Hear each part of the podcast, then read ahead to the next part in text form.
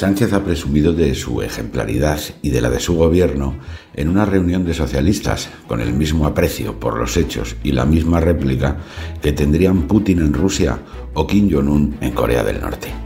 La evidencia de que mientras él encerraba a España con un estado de alarma inconstitucional, el custodio de sus avales en el PSOE se forraba vendiéndole mascarillas a su propio gobierno,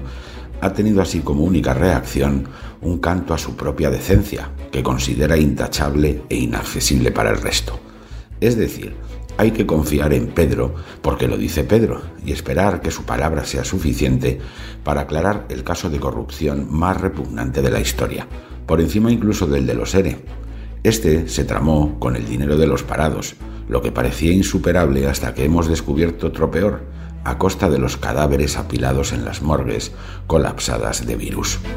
Hacer fortuna con contratos públicos no es novedoso, pero hacerlo con los ciudadanos confinados en sus casas, las empresas cerradas a la fuerza, las UCI sin respiradores, las farmacias sin mascarillas y todo el mundo temiendo morirse, es a la corrupción lo que Beethoven a la música.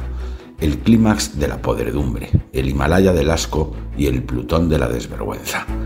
Y todo esto no pudo hacerlo un portero de prostíbulo sin beneficiar al propio prostíbulo, cuya propiedad solo puede ser del PSOE.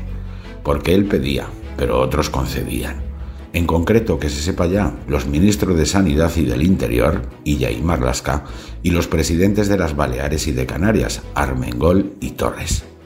La ejemplaridad de Sánchez, que se mide en realidad por la falta absoluta de ella, recogida en cientos de resoluciones incumplidas del Consejo de Transparencia para aclarar la vidorra que se pega en el Falcon y en palacios del Estado, y el ejército de asesores a dedo que trabajan para eternizar la costa del erario, no basta, pues, para despejar las sospechas que recaen sobre sí mismo porque si la lógica más elemental sugiere que Coldo no pudo actuar sin Ábalos, también indica que Illa o Marlasca no lo hicieron sin el conocimiento de Sánchez.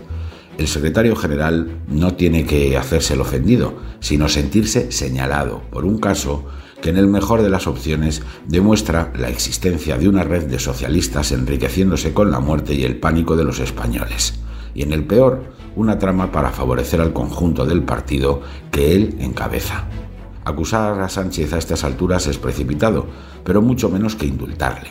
Aunque se crea un titán contra la corrupción, es el tipo que ha derogado la malversación, gestiona los indultos de Chávez y de Griñán, tenía a Coldo de perrito de presa en el PSOE, renovó a Ábalos como diputado, derrocha millones en su bienestar político y personal, fichó para el Congreso al Tito Berni, permitió por acción u omisión que sus amigos se forraran con las mascarillas, designó candidato a la Generalitat catalana al ministro sospechoso y ascendió a los dos presidentes más generosos con la trama. La ejemplaridad de Sánchez ya se resumía en su negocio mafioso con un prófugo, un golpista y un terrorista para que le hicieran presidente. Ahora además se completa con la constatación de que confió sus credenciales para asaltar al PSOE al gorila de un puticlub y le dejó luego hincharse a ganar dinero con contratos firmados por sus subordinados en el gobierno, con los sanatorios hasta la bandera. Sánchez tiene de ejemplar lo que Coldo, Ábalos, Chávez, Griñán o Roldán de voluntarios de una ONG, y no le llega ya con homenajear a su inexistente probidad, sino demostrar que él no es culpable, si es que puede.